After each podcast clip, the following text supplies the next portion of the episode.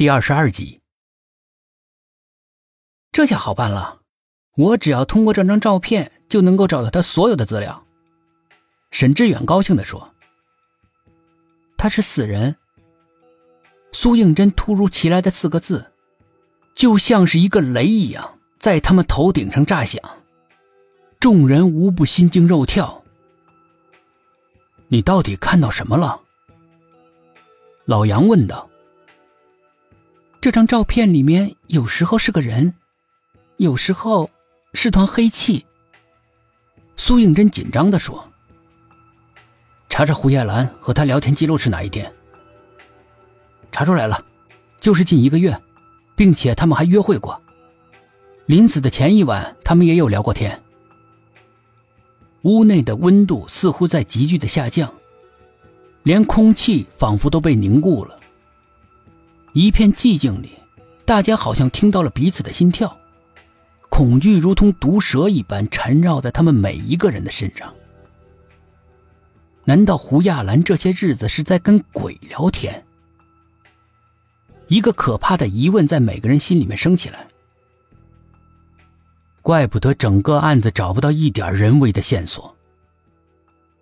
老杨一连用了好几张纸巾擦去额头的汗。有些纸巾屑粘在了他的脸上，白白的，指甲大小的几块，看上去。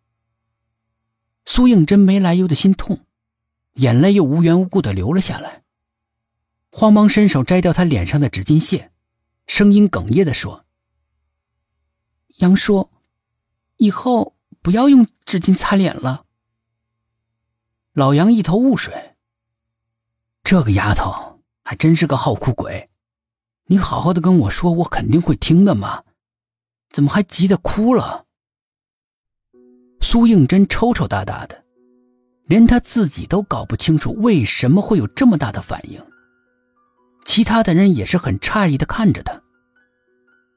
薛品涵若有所思，如果情绪不佳，那这个案子你就不必参与了，先请个假吧。苏应真一听此言，情绪失控，大哭了起来。“你是不是想把我轰走？”“好，我走。”董一奇和沈志远急忙阻拦，怎奈苏应真就像是发了疯一样，又踢又咬。两个大男人居然拿他一点办法都没有，眼睁睁的看着他一路狂奔跑了出去。薛品涵略微一迟疑，也追了出去。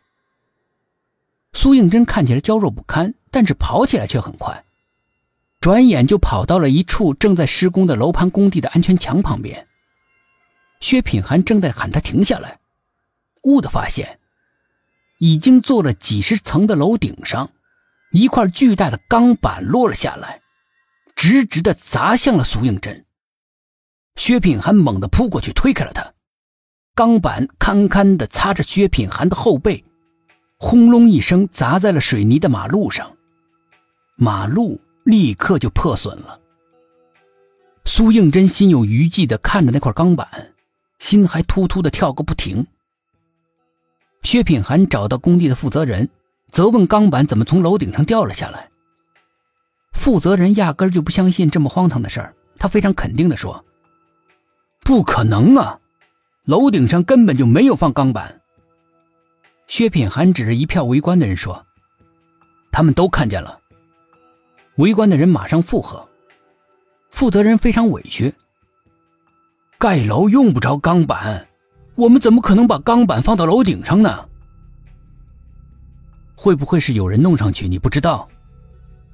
负责人考虑了一下：“除非是有人用塔吊吊上去的，否则的话根本就没办法弄上去。”薛品涵抬头看过去，果然有一辆塔吊升在了几十米的高空作业。薛品涵和苏应真跟着工地的负责人走进了安全墙的施工现场，里面一片繁忙的景象。负责人看着地面，突然变了脸色。工地里有一条用钢板铺成的、用来承受大吨位货车的钢板路，差了一块钢板，而空出的印记非常刺眼。薛品涵神情严肃的看着他。负责人慌忙的拨通了塔吊司机的电话，里面传来了欢快的手机铃声，但就是没有人接听。